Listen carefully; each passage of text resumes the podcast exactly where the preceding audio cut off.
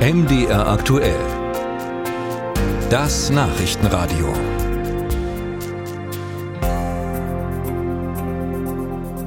Report Mainz hat eine bundesweite Umfrage unter Jugendämtern durchgeführt. Das Ergebnis, fast jedes vierte Jugendamt räumte ein, dass es 2023 durch die Überlastung der Jugendämter zu einer Gefährdung von Kindern und Jugendlichen gekommen sei.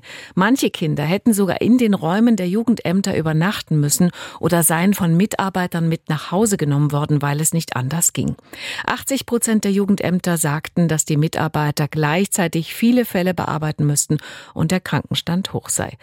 Wie ist es bei uns in Mitteldeutschland? Darüber, darüber habe ich vor der Sendung mit Andreas Blume gesprochen. Er ist Geschäftsführer des Kinderschutzortsverbandes Dresden. Herr Blume, wie nehmen Sie die Situation im Raum Dresden wahr? Gibt es dort auch diese beschriebenen Probleme? Aus Sicht von uns als freien Träger kann ich diese Probleme so nicht bestätigen. Aber ich kann natürlich nicht in die Jugendämter hineinschauen. Wir sind natürlich immer in engen Austausch. Aber für uns macht es sich bemerkbar eher, dass die Erreichbarkeit der Jugendämter eingeschränkt ist, kurzfristige Anliegen so schnell nicht bearbeitet werden können und einfach Termine aufgeschoben werden und es schwierig ist, dann Folgetermine zu finden.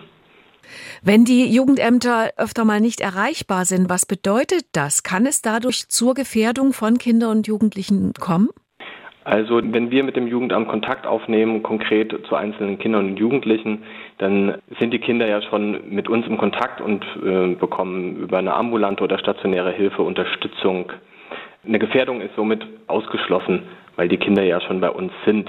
Was natürlich passieren kann, ist, dass wir eine Kindeswohlgefährdung melden, weil wir die irgendwo wahrnehmen, vielleicht auch bei uns im Bereich Kindertageseinrichtungen und durch lange Bearbeitungszeiten äh, dann schon eine Gefährdung eintreten könnte. In der erwähnten Umfrage von Report Mainz wurden Personalmangel und Überlastung als Gründe für die Probleme in vielen Jugendämtern genannt. Haben Sie den Eindruck, dass das zugenommen hat, also dass der Personalmangel stärker geworden ist, auch im Raum Dresden? Wie nehmen Sie das wahr? Na, also was wir wahrnehmen können, ist, dass auch bei uns Fachkräfte rar sind und wir äh, Schwierigkeiten haben, Stellen zu besetzen. Da geht es dem Jugendamt äh, sicher nicht anders. Wichtig ist natürlich, attraktive Rahmenbedingungen zu geben, äh, dass Leute gerne auch äh, ihrer Arbeit nachgehen und das auf einem fachlich hohen Niveau auch tun können. Haben Sie selbst beim Kinderschutzbund auch Personalmangel? Äh, wir haben keinen Personalmangel, aber wir sind immer vor der Herausforderung natürlich, unsere Aufgaben gut bewältigen zu können und Krankheitszeiten gut abzufedern.